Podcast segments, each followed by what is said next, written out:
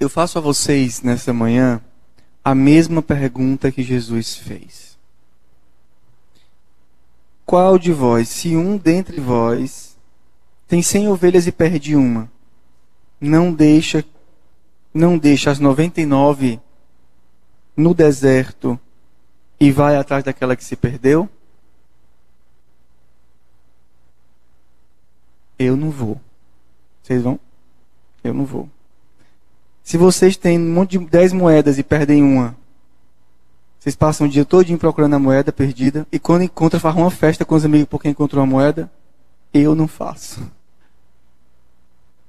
Jesus hoje coloca para nós um evangelho do todo estranho. Quem é que não faz isso? Ninguém faz isso, Jesus. Pois é, pois eu faço. E aqui está a mudança radical do evangelho. Esse homem se solidariza com os pecadores. Esse homem faz isso. Esse homem. Está tudo errado.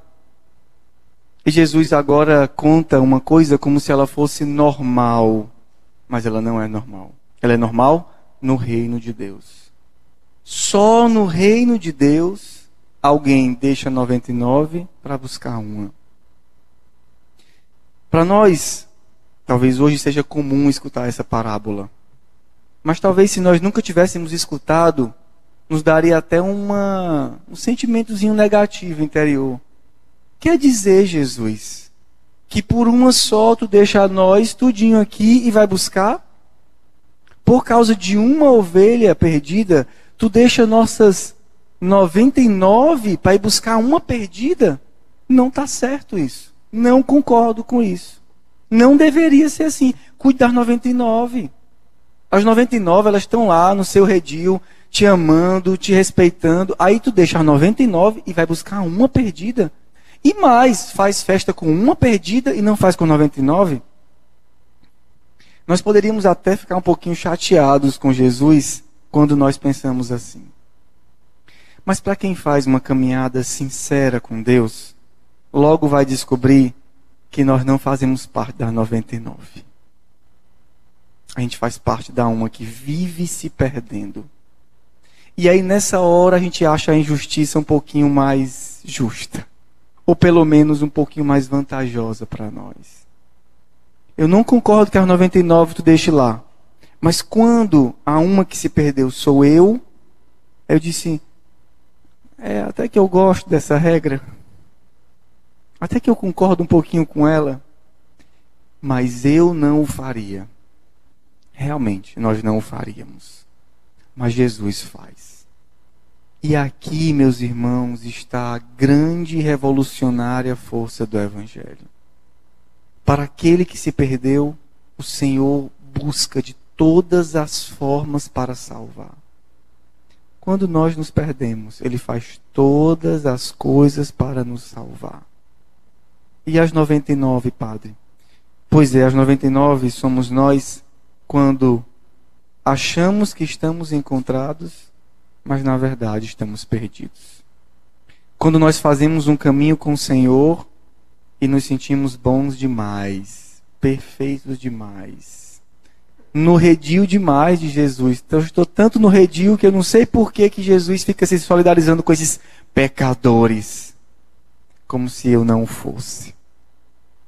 Os fariseus, infelizmente, se sentem parte desses que não precisam da conversão. E por isso nunca vão, nunca, nunca vão entender a lógica do Evangelho. Quem é que entende a lógica do Evangelho? O pecador.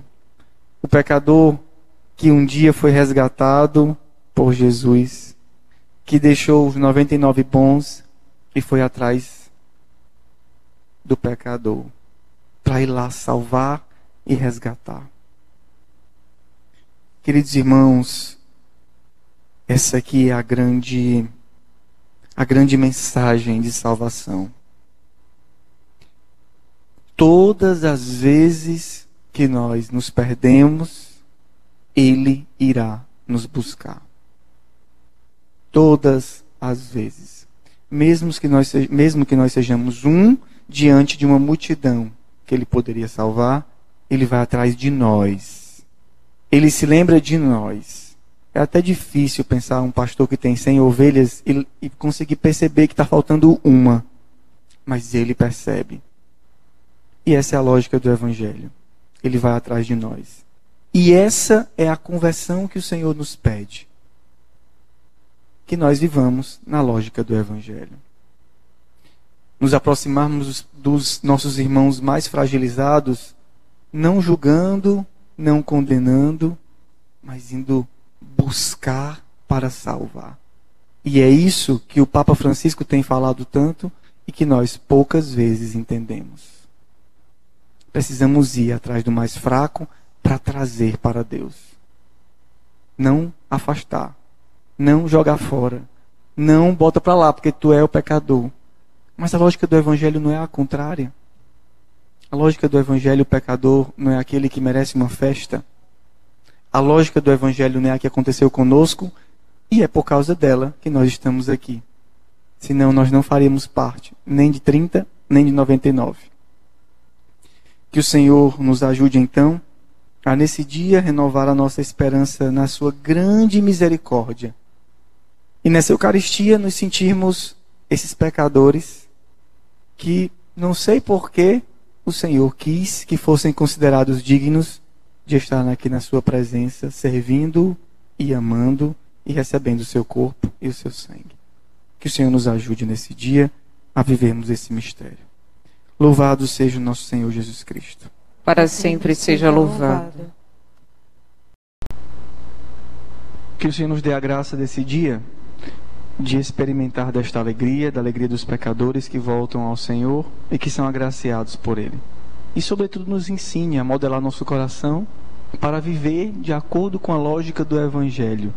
Não a lógica desse mundo e a lógica dos homens, que é bem diferente da lógica de Jesus. Que o Senhor nos ajude.